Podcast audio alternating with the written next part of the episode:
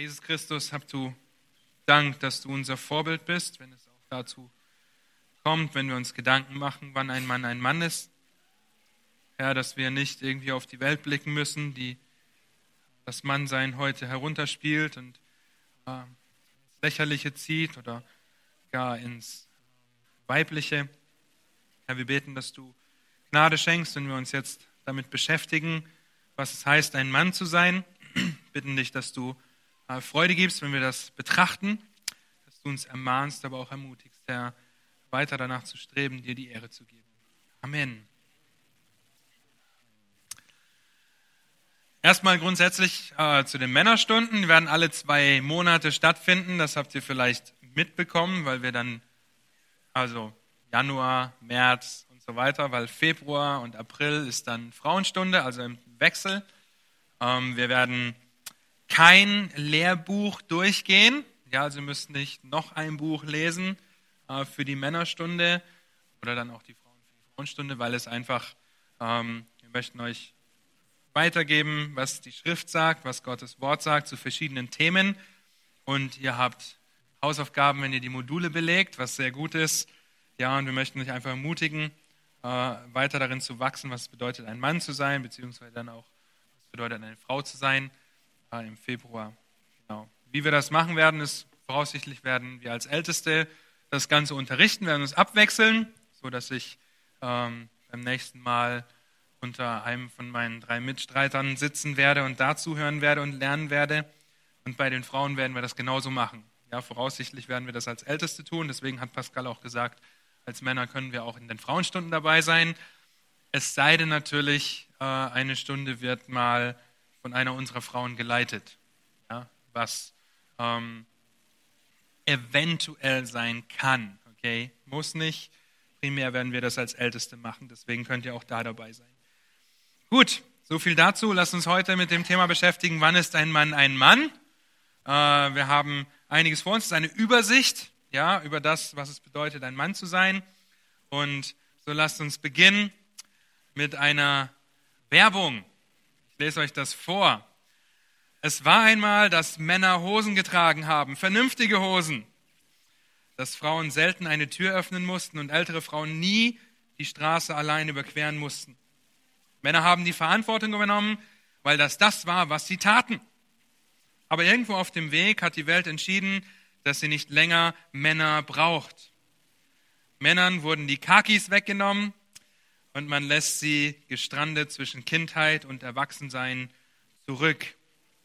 Das kommt aus einem Werbeslogan von Dockers, die ein Manifesto quasi veröffentlicht haben, was es bedeutet, ein Mann zu sein die davon redet, wie wichtig es ist, dass Männer gute Hosen tragen, weil Dockers Hosen verkauft.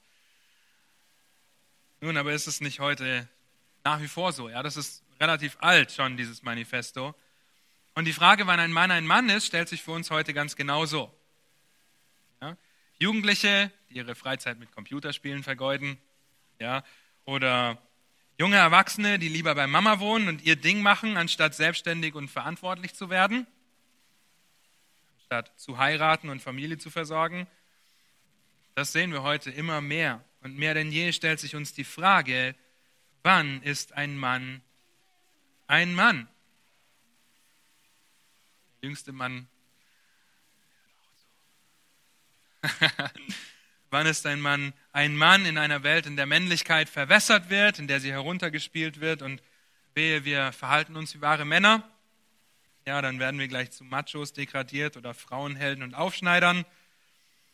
Männer haben quasi nichts mehr zu melden. Ja, bei uns in der Gemeinde ist das nicht so.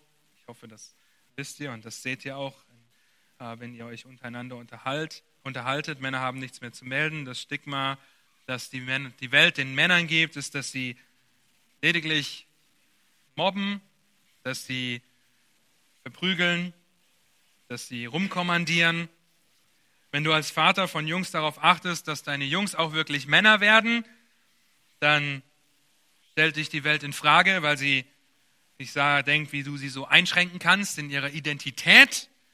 Ja, denn es könnte doch auch sein, dass sie sich fühlen wie ein Mädchen oder so sah ich aus, eine, keine Ahnung, was es heute alles gibt in, dieser, in diesem ganzen Gender-Wahnsinn. Nun, die Welt ist lange nicht so tolerant, wie wir das alle meinen oder wie alle es meinen zu sein. Warum nicht? Weil wir nicht nur in einer materiellen und einer physischen Welt leben, sondern weil ein geistlicher Kampf tobt. Und zwar ein Kampf zwischen Satan und Gott. Mehr eine Auflehnung von Satan gegen Gott, weil wir wissen, dass Gott den letztendlichen Sieg schon errungen hat und letztendlich den Sieg erringen wird, indem er den Satan in den Feuersee schmeißen wird. Aber eine Auflehnung Satans gegenüber Gott, ein Verdrehen, ein Verwüsten, ein Verstümmeln der Wahrheit Gottes. Und wo sollte man nicht anfangen, wenn bei der Schöpfungsordnung? Ja, wo sollte man nicht anfangen, wenn bei der Frage nach dem, wann ist ein Mann ein Mann, wann ist eine Frau eine Frau? Und wir werden noch zu weiteren Themen kommen, wie warum denn ein Mann und eine Frau und nicht ein Mann und ein Mann oder eine Frau und eine Frau. Ja, Themen, die heute durchaus relevant sind, Themen, die heute uns von überall katapultieren, gerade in Berlin, ja, der Hauptstadt des Atheismus. Und so stellen wir uns genau diese Frage, wann ist ein Mann ein Mann? Ich möchte euch eine Definition vorstellen, die für uns gilt, und zwar für junge Männer, also euch junge Männer, die ihr heute hier seid und dem schon folgen könnt, für ältere Männer, für Ehemänner, für Väter, also für jedes, für alles, was männlich ist. Ja, ich habe vorhin scherzend zu Pascal gesagt, wir könnten das auch Männlichkeitsstunde nennen, ja, oder Jungsstunde. Und es ist deshalb relevant, weil die Bibel sehr viel darüber zu sagen hat. Ja, vielleicht sitzt du hier, bist gerade mal zwölf oder noch jünger, ja, dann heißt das nicht, dass du noch kein Mann bist. Ja, viele sind 15, 16, 17, 18. Nun, du wirst nicht erst zum Mann, wenn du 25 bist, ja, sondern das beginnt schon früher. Die Bibel beschreibt keine Zwischenphase aller Pubertät zwischen, Jugend, zwischen Junge sein und Mann sein. Und deshalb hier die Definition, die für euch alle wichtig ist.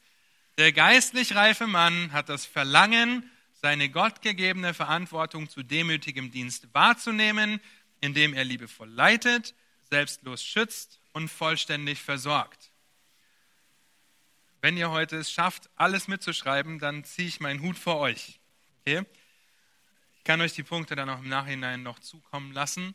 Und anhand dieser Definition, das ist unsere Gliederung heute. Okay, wir werden uns den ersten Teil anschauen. Bis hier, der geistliche reife Mann hat das Verlangen, seine gottgegebene Verantwortung wahrzunehmen, demütiger Dienst und dann diese drei Unterpunkte, die unter diesen demütigen Dienst kommen. Ja, wenn ihr euch irgendwas abschreibt, dann schreibt euch das ab.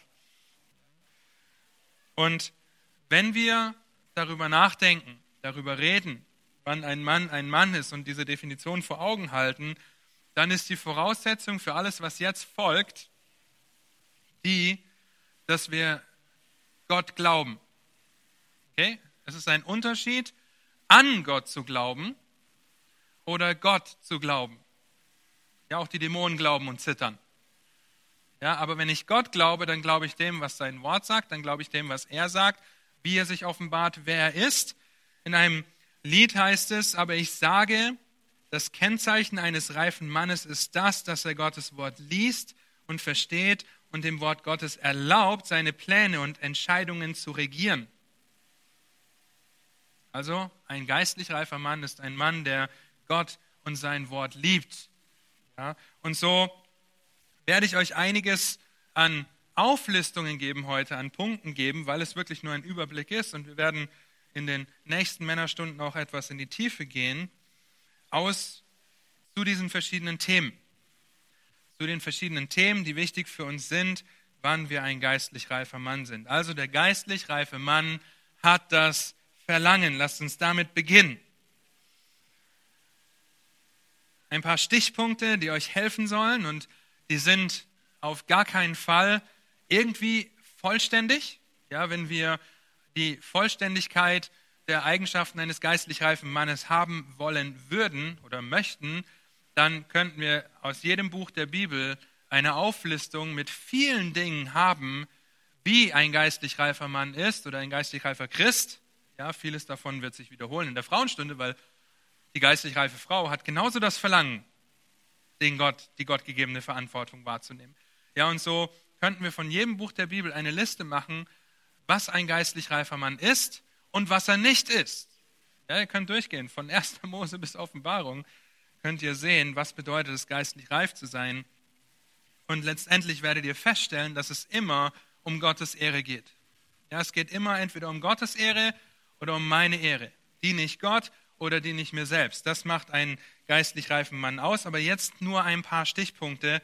Wenn ihr diese Listen vervollständigen möchtet, dann dürft ihr das natürlich sehr gerne tun. Aber dann wird das nicht in die letzten 45 Minuten hier reinpassen an Zeit. Und so lasst uns die Sprüche aufschlagen zuallererst mal. Ich möchte euch hier ein paar Stichpunkte geben. Ein Mann ist geistlich reif, wenn er auf Belehrung hört, Belehrung sucht, Belehrung annimmt, im Gebet ist, in Gottes Wort ist, nicht faul ist, auf der Hut ist, Ratgeber hat, sich nicht selbst für weise hält, besonnen ist. Lasst uns Sprüche 2 aufschlagen, weil viel aus Sprüche 2 kommt, mindestens drei Punkte. Die meisten Punkte kommen aus Sprüche 3, äh 2. Sprüche 2, da heißt es gleich zu Beginn, mein Sohn, wenn du meine Worte annimmst und meine Worte bei, und meine Gebote bei dir bewahrst, sodass du der Weisheit dein Ohr leist und dein Herz der Einsicht zuwendest. Wenn du um Verständnis betest und um Einsicht flehst, wenn du sie suchst wie Silber und nach ihr forscht wie nach Schätzen, dann wirst du die Furcht des Herrn verstehen und die Erkenntnis Gottes erlangen. So geht das Kapitel weiter. Einige Männer können das vielleicht noch auswendig, haben das mal auswendig gelernt als Männer. Aber einfach dieses, diese Tatsache, dass ein geistlich reifer Mann auf Belehrung hört, dass er sie sucht auch dass er sie annimmt, könnt ihr in Sprüche 8 nochmal ähm, nachlesen, dass er im Gebet ist, ja, wenn du um Verständnis und Einsicht flehst und in Gottes Wort ist. Wir sollen suchen, wir sollen graben wie nach Schätzen, damit wir die Furcht des Herrn verstehen und die Erkenntnis Gottes erlangen. Dann aus dieser Liste möchte ich mit euch noch Sprüche 25, 28 aufschlagen. Gerade für euch junge Männer ist das wichtig, für uns natürlich genauso, die wir fortgeschrittenen Alters sind oder äh, noch fortgeschritteneren Alters sind als ich. Ja, da heißt es in Sprüche 28, Vers, 25, Vers 28, wie eine Stadt mit niedergerissenen Mauern, so ist ein Mann, der seinen Geist nicht beherrschen kann. Diese Besonnenheit, dieses unter Kontrolle halten, ja, meiner Begierden, meiner Lüste, natürlich ist das nur möglich durch Gottes Gnade und das Wirken seines Geistes in uns. Und ihr Lieben, das sind nur zehn Punkte aus den Sprüchen. Okay, das sind nur zehn Punkte aus den Sprüchen. Wenn ihr euch zur Aufgabe machen wollt, was ein geistlich reifer Mann anhand der Sprüche noch ist, dann lest die Sprüche. Ja, der Monat hat 31 Tage oder 30 Tage, jeden Tag ein Kapitel, das habt ihr schon häufig gehört. Da lest ihr jeden Monat einmal die Sprüche durch und habt, könnt das vielleicht unter verschiedenen Aspekten durchlesen. Was sagt der Bibel, das sagen die Sprüche über die Faulheit? Was sagen sie über die Zunge? Und sie haben viel darüber zu sagen. Aber es gibt noch weitere Stellen, ich habe nochmal zehn Punkte zu der geistlichen Reife. Ein geistlich reifer Mann ist ehrbar und besonnen. Ihr könnt schon mal Titus 2 aufschlagen, wenn ihr dort ähm, mitlesen möchtet. Er ist gesund im Glauben, der Liebe und der Geduld. Er ist ein Vorbild guter Werke, ein Kenner der Schrift, untadelig, rein, nüchtern, anständig, gastfreundlich. Das sind auch Qualifikationen für Diakone und Älteste. Ja, aber danach sollen wir alle streben. Okay, danach sollen wir streben. Er ist nicht gewalttätig und nicht gierig, liebevoll, fröhlich, friedlich, geduldig, freundlich, gütig, treu, sanftmütig und beherrscht. Er ist sich seiner Identität in Christus bewusst. Da ist in 2. Korinther in ihm, wir sind eine neue Schöpfung, das Alte ist vergangen, ist alles neu geworden. Wir sind uns unserer Autorität bewusst, die Gott uns gegeben hat, aber immer in der Abhängigkeit von Christus und wir sind uns wir sind in der Gesinnung Christus ähnlich. Auch hier sind nur ein paar Punkte. Und gerade Titus Kapitel 2, ja, da fängt Titus an, an alle möglichen ähm, Geschlechter und Gesellschaftsschichten zu schreiben. Da schreibt Paulus, äh, Paulus schreibt es an Titus, du aber rede, was der gesunden Lehre entspricht, dass die alten Männer nüchtern sein sollen, ehrbar, besonnen, gesund im Glauben, der Liebe, in der Geduld. Dann heißt es weiter unten in Vers 6, Dazwischen kommen die Frauen. Gleicherweise ermahne die jungen Männer, alle unter 60, okay, dass sie besonnen sein sollen.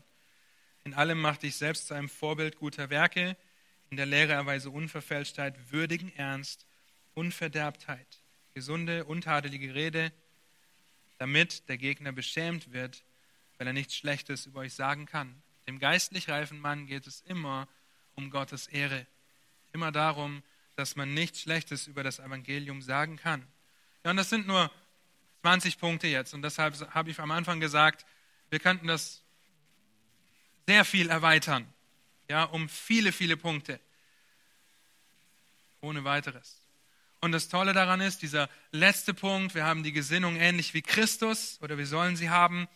Ja, seid gleichgesinnt, wie Christus es auch war. Er ist unser perfektes Vorbild. Wenn es einen geistlich reifen Mann gegeben hat, der perfekt war, dann war es Christus.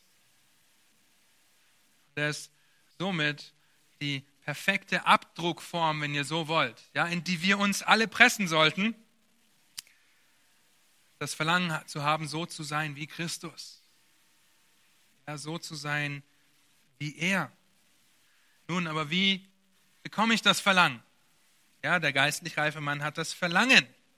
Und hier kann ich ganz deutlich sagen und muss ganz deutlich sagen, das Verlangen kannst du nur haben, wenn du Christus als deinen Herrn und Retter vertraust, wenn du ihn angenommen hast als deinen Herrn und Retter, wenn er dein Leben ist und Sterben dein Gewinn ist. Ja, das heißt, wenn du heute hier sitzt als junger Mann und diese Entscheidung noch nicht getroffen hast, nicht weißt, ob du gläubig bist oder nicht, nun, dann ist es für dich vielleicht möglich, irgendwann ein Gentleman zu werden, aber ohne Christus zu kennen, wirst du niemals ein geistlich reifer Mann werden. Hast keine Chance danach zu streben, würdig der Berufung zu wandeln, mit der du berufen worden bist, weil du bist ein Kind der Finsternis und nicht des Lichts. Schaut mal in Epheser 1 zum Beispiel, ich lese euch das vor. Da betet Paulus für die Geschwister, ja, in Ephesus und sagt, ab Vers 15, darum lasse auch ich, nachdem ich von eurem Glauben an den Herrn Jesus und von eurer Liebe zu allen Heiligen gehört habe, nicht ab, für euch zu danken und in meinen Gebeten an euch zu gedenken, dass der Gott unseres Herrn Jesus Christus, der Vater der Herrlichkeit, euch den Geist der Weisheit und Offenbarung gebe, in der Erkenntnis seiner selbst, erleuchtete Augen eures Verständnisses, damit ihr wisst, was die Hoffnung seiner Berufung und was der Reichtum der Herrlichkeit seines Erbes in den Heiligen ist, was auch die überwältigende Größe der, seiner Kraftwirkung an uns ist, die wir glauben, gemäß der Wirksamkeit der Macht seiner Stärke. Und so fährt er fort und betet weiter für sie und zeigt ihnen auf, was diese Macht seiner Stärke ist. Und wenn wir nicht daran glauben, dann haben wir keine erleuchteten Augen der Erkenntnis, dann können wir auch nicht zu einem geistlich reifen Mann werden, weil wir gar nicht das Verlangen haben können, das zu tun. Und wenn du ein Christ bist, wenn du diese Entscheidung getroffen hast, und wahrscheinlich hat das die Großzahl hier, dann werden wir eifrig danach bestrebt sein, geistlich reif zu werden. Wir werden Gottes Wort lesen, wir werden im Gebet sein, wir werden Gemeinschaft suchen und wir werden gehorsam im Glauben wandeln.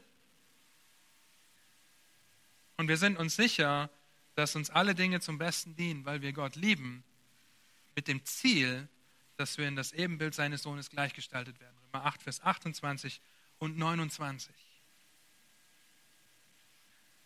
Du wirst dir wahrscheinlich bewusst, dass alles zu deinem Besten dient. Das weckt in uns das Verlangen, dass wir Christus ähnlich werden wollen, seinem, Nach, seinem Vorbild nacheifern möchten und unseren Blick auf ihn richten, weil er als Vorbild gewandelt hat.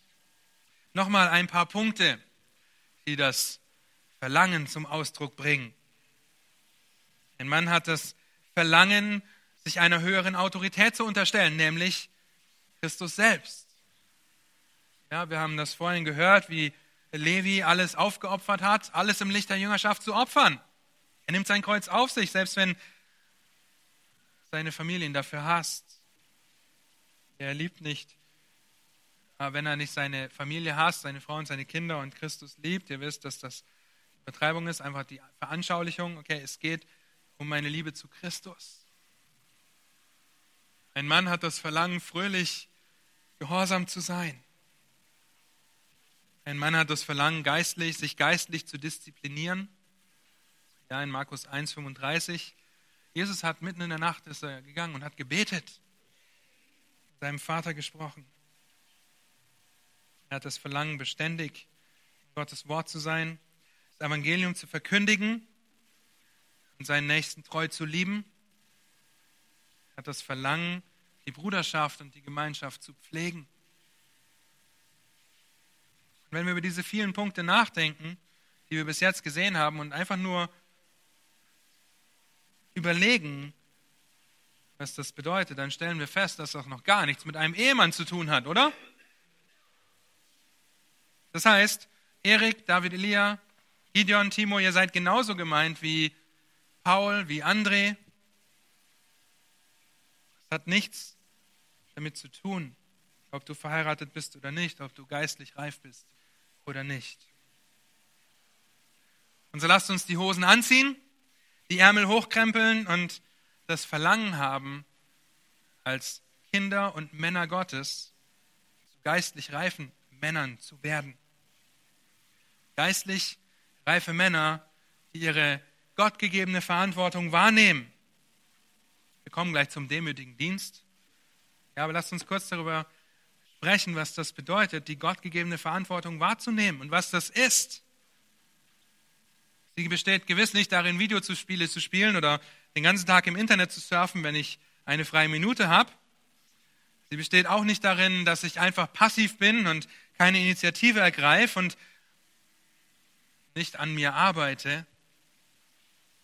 Gefahren für uns Männer liegen heute auf der Hand. Reinheit, Zielstrebigkeit und Initiative sind oft zu Fremdworten geworden in dieser Gesellschaft. Heute geht alles ohne Ziel, man lebt einfach irgendwie vor sich hin, passiv und ist sogar stolz und aufgeblasen, fühlt sich noch gut dabei. Im Gegenteil, es ist nicht ohne Selbstbeherrschung, im Gegenteil, man denkt, wie befriedige ich mich am schnellsten als nächstes? Durch was auch immer. Aber was ist unsere gottgegebene Verantwortung? Ein Mann ist Arbeiter. ja, das schockt jetzt vielleicht einige junge Männer. Ein Mann ist Arbeiter. Ja, in 1. Mose 2, Vers 15 äh, setzt Gott Adam in den Garten. Um was zu tun? Um den Garten zu bebauen, okay? zu bewirtschaften, zu erhalten. Später lest ihr davon, dass Adam jedem Tier seinen Namen gegeben hat. Oder jedem Tier, das Gott in den Garten gesetzt hat. Es waren nicht Millionen von Arten, wie wir sie heute haben, ja, sondern es waren die Prototypen dieser Arten, weil sonst hätte Adam gar nicht die viele Zeit gehabt, sich noch am selben Tag über seine Frau zu freuen. Ja, wenn er alle Tiere, ja, Salamander, Eidechse, äh, ja, ähm, Krokodil, das wäre wirklich harte Arbeit gewesen und viel und lange Arbeit und alles geschah in einem Tag, selbst die Erschaffung der Frau. Okay, er ist Arbeiter. Dann sehen wir auch, dass er abhängig ist. Gott setzt ihn in den Garten, ja, und Gott muss dem Mann sagen, was er tun soll. Nicht nur muss er es ihm sagen, Gott muss ihm den Odem einblasen. Der Mann, als Männer sind wir absolut abhängig von Gott. Als Mann sind wir aber auch Autorität. Autorität über die Hilfe, wenn du verheiratet bist, über deine Frau. Wir reden gleich noch darüber, wie wir diese Autorität ausleben sollen. Als Mann bist du Anleiter. Du nährst und pflegst deine Frau wie deinen eigenen Leib. Du gibst sie für sie hin, wie Christus das getan hat. Wir sind Anwender des Wortes Gottes. Wir sollen Täter des Wortes sein. Und wir sind Anbeter. in Johannes 4 sagt es, der Vater sucht Leute, die in Geist und Wahrheit anbeten. Wir sind Anbeter. Wir sind das Haupt, unsere Frauen sind die Hilfe. Wir haben eine Verantwortung, diese Dinge, ja, diese Verantwortung, die wir von Gott bekommen haben, zu repräsentieren. Und zwar in einer Art und Weise, die Gott die Ehre gibt. Das könnt ihr dann für einen Ehemann zum Beispiel in Epheser Kapitel 5 nachlesen. Nun, die Frau soll sich dem Mann unterordnen, der Mann soll sie lieben und leiten. Und wenn ihr jungen Männer, die ihr nicht verheiratet seid, ja, wenn ihr nach einer Ehe strebt, dann wird das eure Aufgabe sein. Da könnt ihr jetzt schon dran arbeiten, gute Arbeiter zu sein, gute Anleiter zu sein, gute Anwender der Schrift zu sein. Ein geistlich reifer Mann hat das Verlangen, seine gottgegebene Verantwortung zu demütigem Dienst wahrzunehmen. Das ist mir sehr wichtig, dass das hier drin steht, okay? Weil wenn demütiger Dienst wenn das nicht in Demut geschieht, was als nächstes kommt, dann werden wir das Ziel verfehlen. Warum? In Demut, wieder Punkte, wer hätte es gedacht? Ja? In Demut, weil Gott dem Hochmütigen widersteht und dem Demütigen Gnade gibt. Warum noch in Demut? Weil Gott der Souveräne über alles ist und den Demütigen ansieht. Jesaja 66 könnt ihr das nachlesen. Gott ist souverän über alles. Vorhin im Grundlagenkurs haben wir darüber gesprochen, was es bedeutet, souverän zu sein. Ja, es bedeutet gleichzeitig allwissend zu sein, weil ohne Allwissenheit kann er nicht souverän über allem stehen. Ja, so hängen die Eigenschaften Gottes zusammen. Er steht über allem. Drittens in Demut, weil wir nur so den anderen höher achten können als uns selbst. Ja, wenn ich nicht demütig bin, wenn ich aufgeblasen bin, Pascal predigt uns das seit Monaten, ja, was die Liebe bedeutet. Es ist nicht ein Aufgeblasensein, nicht ein Stolzsein, nicht ein, oh, ich zeig dir, wo es lang geht, sondern ein demütiger Dienst. In Demut achte einer den anderen höher als sich selbst. 2 Vers 3. In Demut, weil durch die Demut die Ehre kommt. Ihr könnt das in Sprüche 18 nachlesen. Ja, dadurch kommt die Ehre. In Demut, weil sie einen wunderbaren Lohn mit sich bringt. Und in Demut, weil Christus unser Vorbild ist. Noch einmal. Ja, das ist Philippa 2. Demut achte einer den anderen höher als sich selbst. Und dann heißt es, habt die Gesinnung in euch, die auch Christus Jesus hatte, der es nicht wie ein Raub festhielt, Gott gleich zu sein, sich entäußerte und Mensch wurde. Ja, ist das perfekte Vorbild für Demut. Aber jetzt ordnen sich diese drei folgenden Punkte der Demut unter. Ja, wie führen wir diesen demütigen Dienst aus als Männer? Erstens, indem wir liebevoll leiten. Als Männer leiten wir liebevoll, egal ob wir verheiratet sind oder nicht. Wir sind aufgefordert, unsere Verantwortung wahrzunehmen und zu leiten. Nun heißt das nicht, dass wir alle in unseren Betrieben stehen und sagen, ich brauche eine leitende Position, ja, weil meine Aufgabe ist es zu leiten. Äh, da wirst du wahrscheinlich komisch angeguckt. Aber zum Beispiel, ja, ich habe von einem Schülerbibelkreis gehört in der FESB, ja, den ein David Elia und ein Gideon zum Beispiel anleiten ein bisschen. Ja, so kann das aussehen. Ich weiß nicht, wer von euch da noch mit drin ist. Aber mit drin, aber in der Leitung. Ja, so kann das aussehen. Darüber freuen wir uns. Ja, wo junge Männer einfach aktiv werden, Initiative ergreifen und leiten. Gottes Wort verkündigen. Nun, wie soll das aussehen? Wir leiten mit Sanftmut, mit Freundlichkeit und Güte. Und jetzt muss ich tatsächlich, gleich kommt die Liste, äh, gestehen, dass es mir bei der Vorbereitung hierfür wie Schuppen von den Augen gefallen ist, dass es immer heißt Ladies and Gentlemen. Okay? Und darüber nachzudenken, Gentlemen. Ja, wir sind sanftmütig, freundlich und gütig. Dafür steht gentle im Englischen. Ja? Und so dürfen wir diese Anrede heute eigentlich ganz oft gar nicht mehr benutzen, ja? weil wir das nicht mehr sehen in den Männern. Also Ladies and Gentlemen, sind freundlich, sanftmütig, gütige Männer. Dafür steht gentle, falls ihr des Englischen nicht mächtig seid. Aber mir ist es tatsächlich wie Schuppen das erste Mal aufgefallen, wie sich dieses Wort zusammensetzt. Das heißt, sanftmütig und gütig zu leiten an meinem Arbeitsplatz, wo ich bin, meine Aufgaben treu auch auszuführen, darin ein Vorbild zu sein, was auch eine gewisse Anleitung ist, weil ich ein Vorbild bin und andere dem nacheifern wollen, heißt nicht, keine Autorität zu haben. Zum Beispiel als Ehemann. Sanftmütig zu leiten heißt für dich nicht, sich deiner Frau unterzuordnen. Das heißt nicht, keine Autorität zu haben. Es das heißt auch nicht, keine Stärke zu zeigen oder keine Initiative zu zeigen, sondern es heißt, die Kraft und die Verantwortung, die wir tragen, unter Kontrolle zu haben. Unter der Kontrolle des Wortes Gottes in Liebe und Sanftmut zu reagieren. Nehmt Regen zum Beispiel. Wer erinnert sich an vorletztes Jahr, als es so geregnet hat? Ich ganz bestimmt. Ja? Es hat geschüttet. Vorletztes Jahr haben wir dafür gebetet, dass es aufhört. Letzten Sommer haben wir dafür gebetet, dass es regnet, ja, weil alles so trocken war. Nun, Schwere Regenfälle zerstören alles. Sie zerstören Getreide, sie zerstören Erdgeschosse, Keller, Straßen und Dächer und so weiter. Sie zerstören einfach alles. 2017, 2017 war der absolute Ausnahmezustand in Berlin und Umland, falls ihr euch erinnert. Ja, in Oranienburg ist, bis man, bis, ist man bis zum Hintern im Wasser gelaufen, auf der Straße. War nicht irgendwo im Kneippbecken, sondern auf der Straße. Wir hatten das Wasser zweimal im Haus, dass wir einen Monat vorher eingezogen sind. Schwere Regenfälle zerstören. Ja? Auf der anderen Seite brauchen wir Regen. Und zwar sanften Regen, seichten Regen. Natürlich kann es mal einen Schauer geben, aber nicht in diesen Massen. Wir beten für leichte Regenfälle, weil Wasser das Leben gibt, damit die Ernte reif wird. Weil Wasser das Leben gibt, das wir auch benötigen, um zu überleben. Ja, und so können wir Regen als etwas sehen, das absolut zerstört und dennoch so viel Leben bringen kann. Und so sollen wir als Männer leiten. Okay, wir sollen nicht dieser Sturzregen sein, der alles kaputt macht, sondern wir sollen der sanfte Regen sein, der Leben bringt, der, der anleitet, der voranbringt, der Frucht bringt.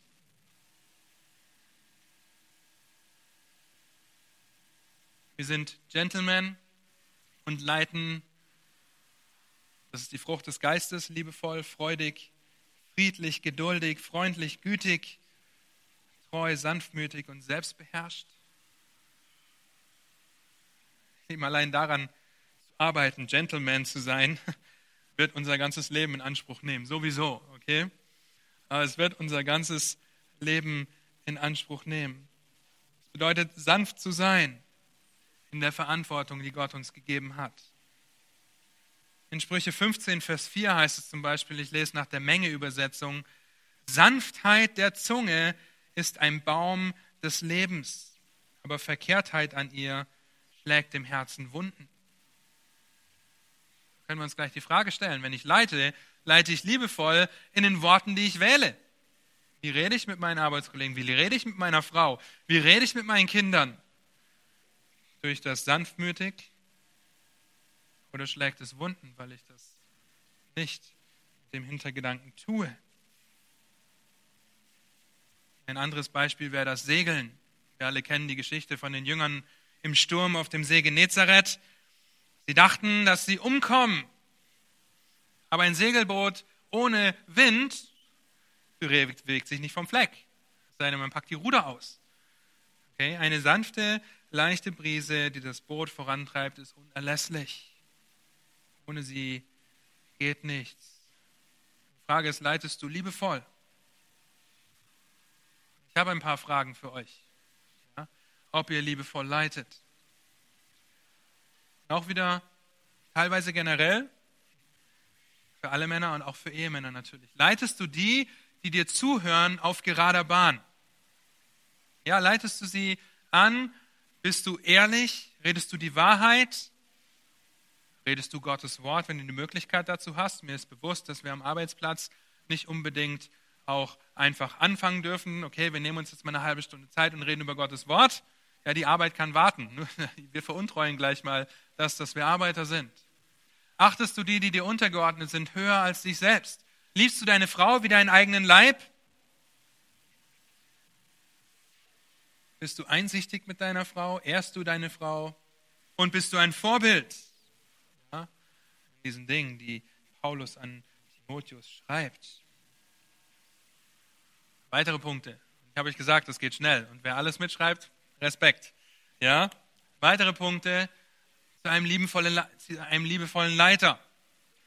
Er lässt sich nicht bedienen, sondern er dient. Ja? David Elia, Lukas Noah, das haltet ihr jetzt nicht eurem Papa vor. Ja? Ähm, ihr könnt darin wachsen, zu dienen. Er prahlt nicht in seiner Überlegenheit, sondern er bildet aus. Wir sollen das, was wir gelernt haben, weitergeben und nicht für uns horten und ein Imperium erschaffen. Er ist nicht zu 100% initiativ, sondern ein Vorbild darin. In Sprüche 31 könnt ihr lesen, wie aktiv die Frau ist in diesem Haushalt, aber wie wir sehen, dass der Mann das alles unter seiner Fittiche hat, ja, dennoch gibt er der Frau Verantwortung.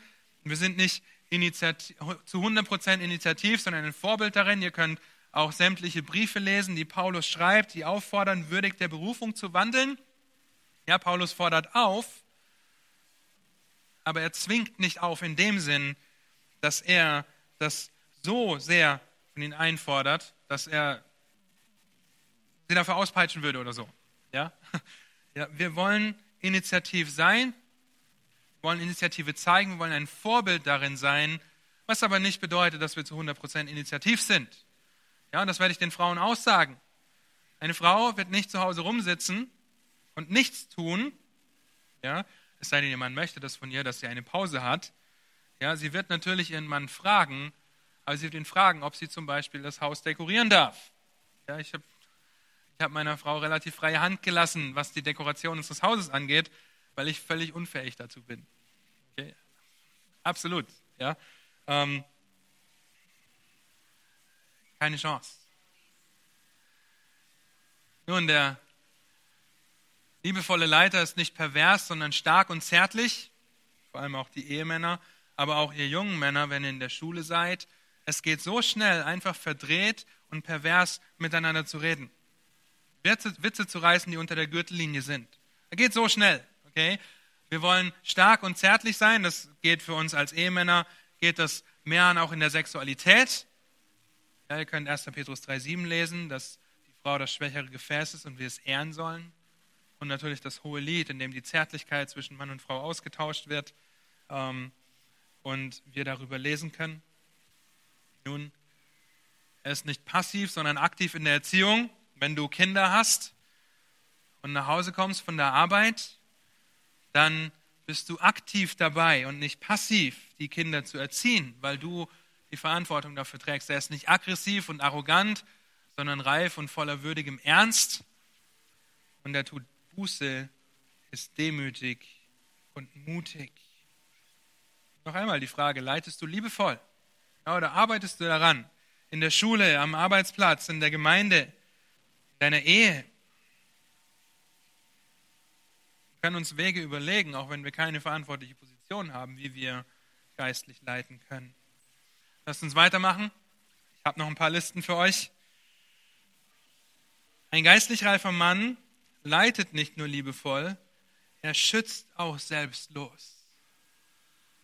Männer, wir sind Krieger, okay? Wir sind Krieger. Wenn ich Frauen sagen würde, dass sie Krieger sind, dann wären sie nicht so euphorisch wie wir als Männer, wenn wir darüber ja, wir sind Krieger. Ja? Wir sind Krieger, wir schützen selbstlos, wir geben unser Leben für das Wohl der anderen. Wir sind Krieger, die Männer, die Drachen bändigen für die Prinzessin. Und wenn der Drache in Form einer Spinne ist, dann ist das halt unser Drache. Wir sind Krieger und die Prinzessinnen sind sicher bei uns, müssen sich nicht vor uns fürchten. Wir kämpfen gegen Spinnen und gegen Mäuse. Aber, und wir schmunzeln darüber, wenn wir das sagen, vielmehr kämpfen wir einen geistlichen Kampf okay, und sind Krieger, die die Waffenrüstung Gottes anziehen in ihrem Leben, um selbstlos zu schützen. Wir schützen selbstlos, wir haben die Waffenrüstung Gottes, um zu verteidigen, unsere Nächsten zu schützen. Und eine Geschichte, die ich als Junge sehr aufwühlend fand, mein Vater hat mir immer aus Andachtsbüchern vorgelesen, drehte sich um einen Jungen, der gläubig war in der Schule. Dreht sich darum, dass dieser Junge mit seinen Klassenkameraden im Klassenzimmer sitzt und ein Feuer ausbricht in der Schule. Alle Klassenkameraden wussten, dass Heinrich, ich nenne ihn jetzt einfach so, ich weiß nicht mehr, wie er hieß, ja, dass er gläubig war und dass er Jesus gefolgt ist, ihn lieb hatte.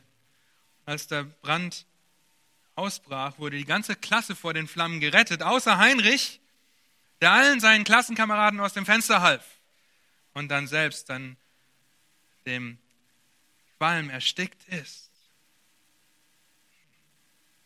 Jemand, der sich selbstlos schützt, weil er um seine Ewigkeit wusste und um die Ewigkeit der anderen. Mich hat die Geschichte deshalb so beschäftigt, weil ich mich ständig gefragt habe, würde ich das auch tun? Ja, würde ich das auch tun, mich so aufzuopfern für meinen Nächsten, für meine Klassenkameraden, die, denen ich vielleicht überhaupt nicht klarkomme? Würde ich ihnen helfen, aus dem Fenster zu klettern? Würde ich das tun? Hätte ich selbstlos geschützt? Nun, das ist jetzt die absolut drastischste ähm, Folge des selbstlosen Schutzes, nämlich selbst dabei zu sterben. Aber das ist genau der Gedanke, ja, dass wir bereit sind, unser Leben zu lassen, um zu schützen. Wir schützen die Schwachen. Wenn du nicht verheiratet bist, dann kannst du die Schwachen genauso schützen. Die Außenseiter, die, die gemobbt werden in der Schule. Die Mädels, die dumm angemacht werden. Die, die Gott auch schützt. Im Psalm finden wir ein paar Stellen dafür. Psalm 10, Vers 14 zum Beispiel. Du hast es wohl gesehen, denn du gibst auf Elend und Kränkung Acht, es in deine Hand zu nehmen. Der Wehrlose überlässt es dir, der du der Helfer der Weisen bist. Oder Psalm 68, Vers 6. Ein Vater der Weisen, ein Anwalt der Witwen ist Gott, der sein, in seinem Heiligtum wohnt. Leg dich nicht mit einer Witwe an, leg dich nicht mit einem Weisen an, der Anwalt ist Gott. Ja, damit begibst du dich in große Gefahr. Und deshalb wollen wir die schützen, die Gott auch schützt. Und in Davids Danklied in 2 Samuel 22 sehen wir, wie David als geistlich reifer Mann begriffen hat, woher die Kraft für diesen Schutz kommt. In Vers 32 heißt es, denn wer ist Gott außer dem Herrn und wer ist Fels außer unserem Gott? Gott ist es, der mich umgürtet mit Kraft und meinen Weg unsträflich macht. Er macht meine Füße denen der Hirsche gleich und stellt mich auf meine Höhen. Er lehrt meine Hände kämpfen und meine Arme den ehernen Bogen spannen. Nun sind wir keine Könige von Israel, das ständig im Krieg war zur Zeit Davids. Ja, aber wir sehen, wie David sich seiner Abhängigkeit von Gott bewusst war in dem selbstlosen Schutz, den er geben soll. Gott hat seine Hand gelehrt. Gott macht ihn unsträflich. Und deshalb, Leute, lasst uns Männer sein wie David und nicht Saul. Ja, lasst uns Männer sein wie Mose und nicht Pharao. Mose wird als der sanftmütigste Mann beschrieben, der jemals gelebt hat. Ja, wenn wir das mit dem Pharao vergleichen, der die Israeliten doppelt so hart arbeiten ließ und doppelt so lang und die Jungs, die frisch geboren wurden, in den Nil schmeißen ließ, das ist kein selbstloser Schutz. Wie Mose, der sagt, verschon das Volk. Ja, das ist selbstloser Schutz. Lasst uns selbstlos schützen. Dazu müssen wir den Kampf kennen, der tobt. Ja, natürlich den körperlichen Schutz, den wir bieten sollen, aber auch den geistlichen Schutz, den wir geben sollen. Lasst uns über die Waffenrüstung Gottes nachdenken und warum wir sie anlegen sollen. David war im Kampf erprobt. Ja, als Hirte hat er Bären und Löwen erschlagen, dagegen sie gekämpft, um die Schafe zu schützen später als König, um sein Volk zu schützen. Trotzdem, auch wenn er ein großer Krieger war, kommt durch seine Poesie in dem Psalm immer wieder zum Ausdruck, wie abhängig er von Gott ist. Wie er aufrichtig Buße tut, nachdem er gesündigt hat und nicht zurückschreckt, demütig zu sein. Lasst uns Männer sein, die in der Gesinnung ähnlich wie Christus sind, der sich selbst dahingegeben hat, um uns vor dem ewigen Zorn des Vaters zu schützen. Ja, wenn wir Kinder Gottes sind, dann sind wir in Christus Gerechtigkeit. Uns wird der Zorn des Vaters, der liegt nicht auf uns. Und so finden wir so viele weitere Vorbilder in der Schrift. Ja, Josef, der trotz dem Verrat seiner Brüder seine Familie schützt, wenn sie in Not sind. Abraham, der um Lot fleht. Seid Männer, die bereit sind zu schützen. Seid Männer, die bereit sind zu schützen. Seid Männer, die auf der anderen Seite Schutz suchen. Psalm 118, Vers 8 und 9. Besser ist, bei dem Herrn Schutz zu suchen, als sich auf Menschen zu verlassen. Besser ist, bei dem Herrn Schutz zu suchen, als sich auf Fürsten zu verlassen. Also wir sollen Männer sein, die selbstlos schützen und gleichzeitig Männer sein, die Schutz suchen. Nun ganz praktisch, schützende Männer schützen die Schwachen, schützen die Außenseiter, schützen die Fremden, schützen die Waisen und Witwen, schützen die Frauen, schützen die Kinder. Matthäus 18, wenn ihr das lest. Ja, wer einem Kleinen dieser etwas antut, einem dieser Kleinen, Jesus holt ein Kind und sagt, wer diesem Kind was antut, für den ist es besser, sich einen Mühlstein um den Hals zu hängen und irgendwo in den See zu springen. Ja? Lasst uns die Kinder schützen, lasst uns die Sexualität schützen. Könnt äh, 5. Mose 18 lesen, ja? äh, wo es um die Sexualität geht. 3. Mose, ich weiß gerade nicht, ob ich da einen Tippfehler habe. 3. Mose 18, Entschuldigung, 3. Mose 18. Ja? 3. Mose 18 schützt die Sexualität, wo es einfach heißt, okay, nicht der mit dem, die mit dem und so weiter. Ja, könnt auch Hebräer 13 noch hinzufügen. Und er vertraut auf den Herrn, dass er der Schutz ist. Psalm, Psalm 118, Vers 8 und 9. Also, wir bieten Schutz wir schützen selbstlos. Der geistlich reife Mann hat das Verlangen, seine gottgegebene Verantwortung zu demütigem Dienst wahrzunehmen, indem er liebevoll leitet, selbstlos schützt und als letztes vollständig versorgt. Diese ganzen Stellen, die könnt, könnt ihr zu Hause nachlesen. Das schaffen wir aus Zeitgründen nicht. Ich möchte euch einfach einen Überblick geben. Und wir haben gesehen, dass wir all das tun sollen, zu, zu guter Letzt vollständig versorgen. Allumfassend. Das heißt, wir sind Hirten und Könige unserer Familien. Und zwar gute Hirten und gute Könige, okay, die sich um das Wohl ihrer Herde oder ihres Volkes kümmern, die das Wohl der Nächsten im Sinn haben. Auch hier wieder, ihr könnt das, ihr könnt vollständig versorgen, ihr könnt gute Hirten sein, gute Könige sein, die das Wohl des Nächsten im Blick haben, wenn ihr nicht verheiratet seid.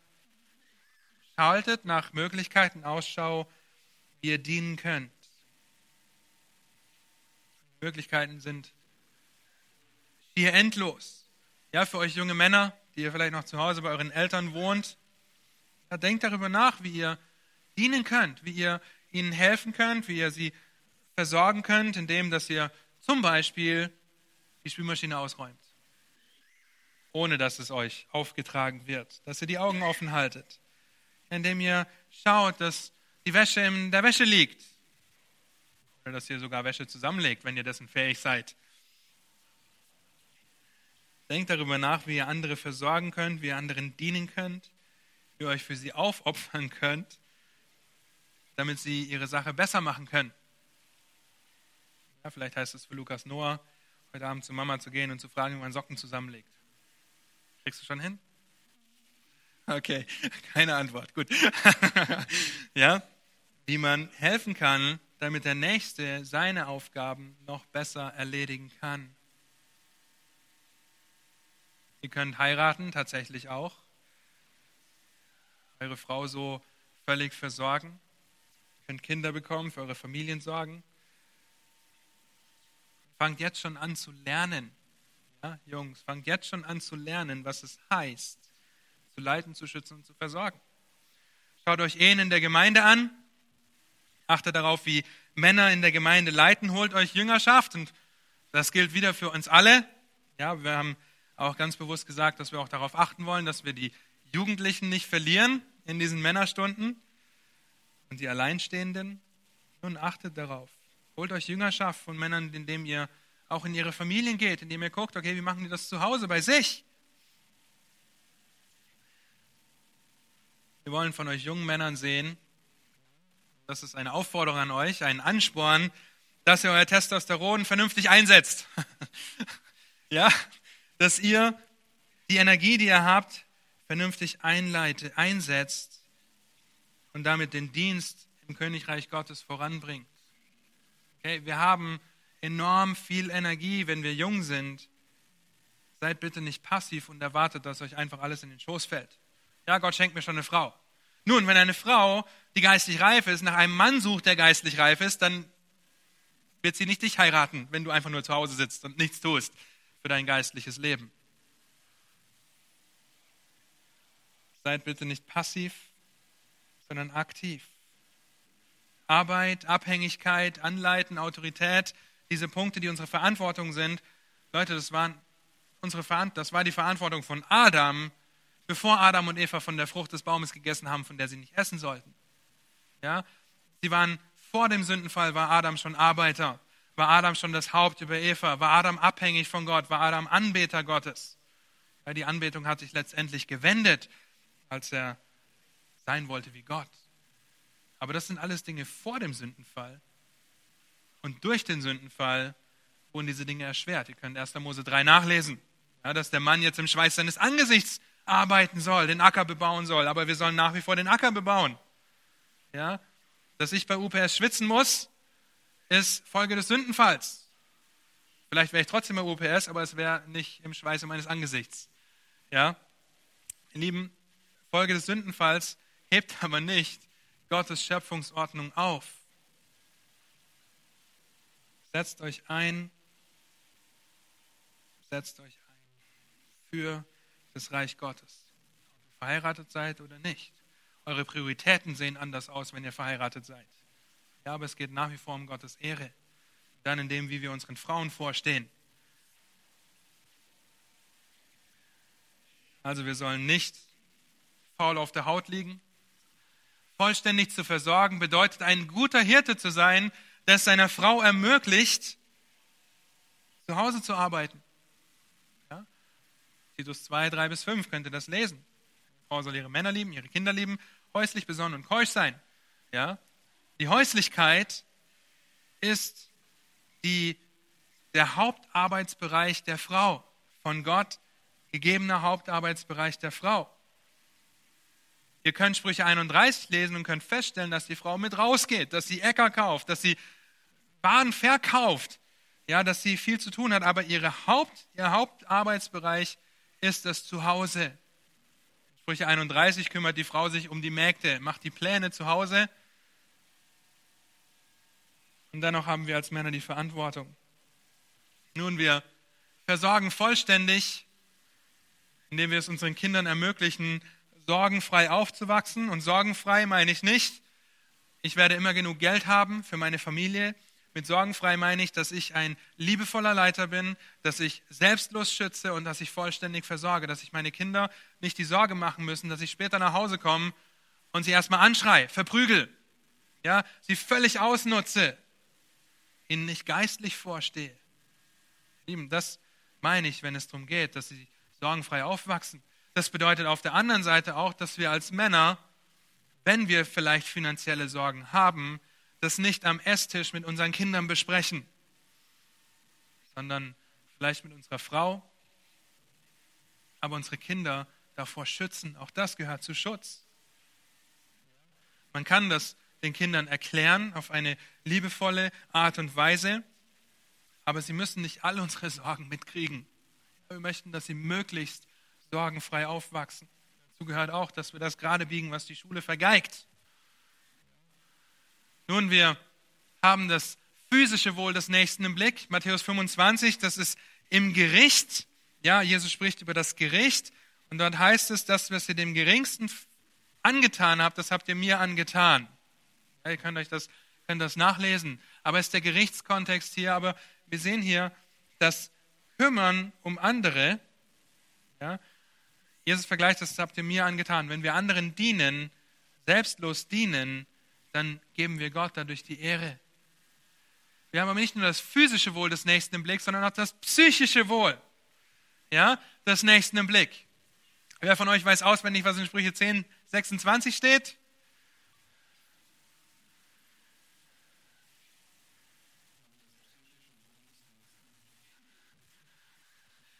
Quasi?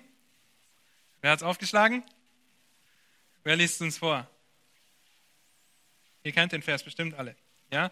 Wie Essig für die Zähne und der Rauch für die Augen, so ist der Faule für die, welche ihn senden. Ja? Ich will nicht Essig sein in, in den, in, zwischen den Zähnen des Nächsten und Rauch in den Augen des anderen. Ja? Ich möchte auch nicht ihn durch meine Worte zum Beispiel fertig machen.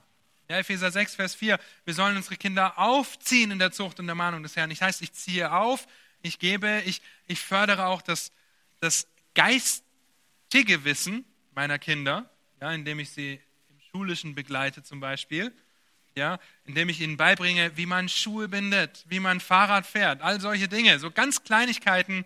Ich habe das psychische Wohl meines Nächsten im Blick und ich habe das geistliche Wohl meines Nächsten im Blick.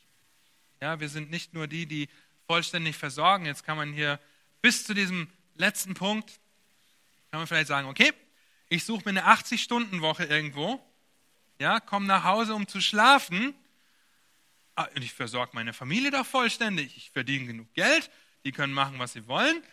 Die sehen mich nicht so häufig, das ist ja okay, aber äh, wenn sie mich nicht so häufig sehen, dann brülle ich sie auch nicht so häufig an. Das heißt, ich sorge mich auch um sie psychisch. Ja, okay. Als Männer sind wir geistliche Leiter in unserem Zuhause. Ja, und wenn ich meine Familie nicht geistlich versorge, zum Beispiel, ja, ähm, ich möchte, dass meine Frau Bücher liest. Und ich stelle ja eine Auswahl an Büchern zusammen, aus der sie dann Bücher aussuchen darf. Ich sage nicht, okay, du musst jetzt dieses, ich möchte mich um das geistliche Wohl kümmern. Das heißt, ich sage auch, okay, in die Richtung möchte ich, dass du überlegst und hier sind ein paar Bücher dazu, such dir eins aus. Ja, ich, ich mache mir aktiv Gedanken darüber auch, was ich meinen Kindern beibringen will.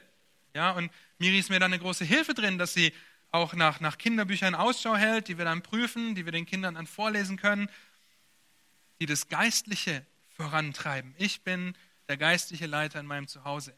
Ja? Und wenn ihr das so wollt, ihr seid alle Hirten, ihr seid alle Pastoren in euren Zuhausen.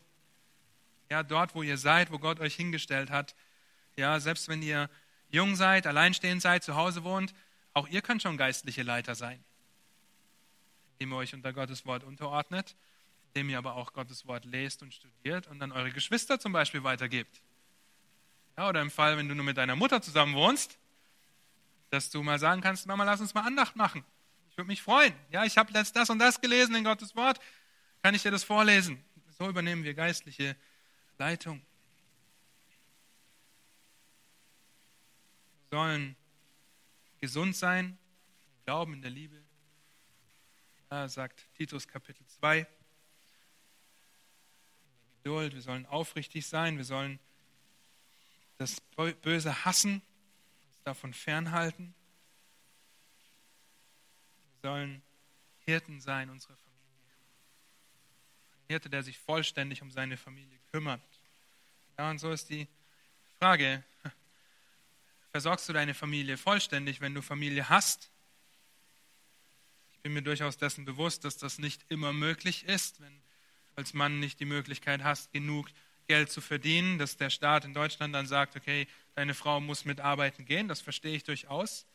Aber was setzt ihr daran, welche Möglichkeiten versucht ihr auszuschöpfen, um das möglichst zu verhindern?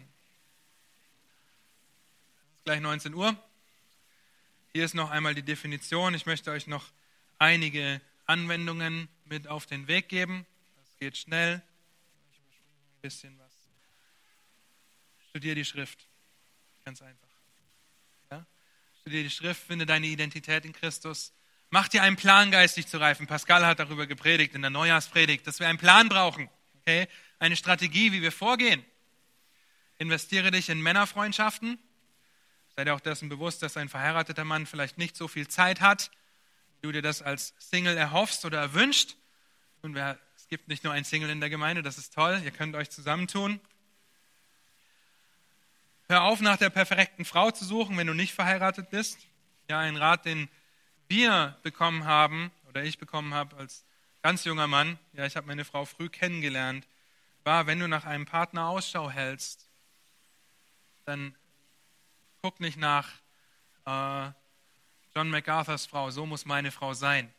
Ja, die zwei sind ich weiß nicht wie lange schon verheiratet und formen sich gegenseitig, schleifen sich gegenseitig. Ja, das ist ein ein Wachstumsprozess, auch für einen Mann zu einem Ehemann zu werden, für eine Frau zu einer Ehefrau zu werden. Aber was uns immer gesagt wurde, wenn du nach einem Partner guckst, achte auf folgende Dinge. Erstens, ist er gläubig? Natürlich, wir sollen nicht am Joch mit Ungleichem ziehen. Ja? Zweitens, ist sie in diesem Fall belehrbar? Und drittens, wie geht die Person mit Sünde um? Und wenn du diese drei Dinge gut beantworten kannst, gläubig ja, absolut belehrbar, ist schnell dabei, Buße zu tun, dann heiratet die Person. Ja? Ich sage den Frauen dasselbe, okay? Keine Sorge. Weil dann wirst du wissen, dass der geistliche Wachstumsprozess ja da ist und auch weiterhin da sein wird. Wirst du wissen, dass die Person bestrebt ist, Gott die Ehre zu geben. Also such nicht nach der perfekten Frau, sei stark und gütig. Zeige Stabilität im Sturm und lasst uns mit 1. Korinther Kapitel 16, Vers 13 abschließen. 16, 13. Da heißt es, wacht, steht fest im Glauben, seid mannhaft. Ja, seid Männer, bitte. Seid stark. Lasst alles bei euch im Liebe geschehen und so weiter. Seid mannhaft, seid stark. Das ist grundlegend. Spezifisch, wie kann das aussehen? Nun, wie kann ich als Schüler diese drei Punkte umsetzen? Überlegt euch mal fünf Aufgaben pro Punkt, wie ihr das machen könntet. Fragt eure Eltern, ja, wie könnte ich denn ein, ein, ein liebevoller Leiter werden in der Schule? Ja, indem ich meine Klassenkameraden dazu animiere, nicht so viel zu sprechen im Unterricht. Zum Beispiel. Es sei denn, ich gehöre zu denen, die viel sprechen. Dann muss ich erstmal lernen, meine Klappe zu halten. Okay? Wo kann ich meiner Familie demütig dienen? Ebenso fünf Aufgaben pro Punkt. Zum Beispiel, kommst nach Hause und räumst freiwillig die Spülmaschine aus. Fängst freiwillig an, abzuspülen. Glaubt ihr, wie eure Eltern sich darüber freuen würden? Bringst den Müll raus, bringst deine Wäsche selber in die Wäsche, fängst selber an zu waschen vielleicht sogar. Saugst.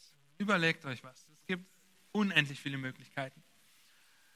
Lese die Sprüche, jeden Tag ein Kapitel, dann hast du einmal im Monat die Sprüche durch und dann fängst du von vorne an. Nun, wenn du verheiratet bist und deine Frau nicht hier sitzt, dann erkläre deiner Frau die Definition von heute. Ja, sag ihr, pass auf, ich habe gelernt, ein geistlich reifer Mann ist ein Mann, der das Verlangen hat, seine gottgewollte Verantwortung zu, demütigem Dienst wahrzunehmen, indem er liebevoll leitet, selbstlos schützt und vollständig versorgt. Christus ist unser Vorbild. Er leitet liebevoll, er schützt selbstlos, er versorgt vollständig.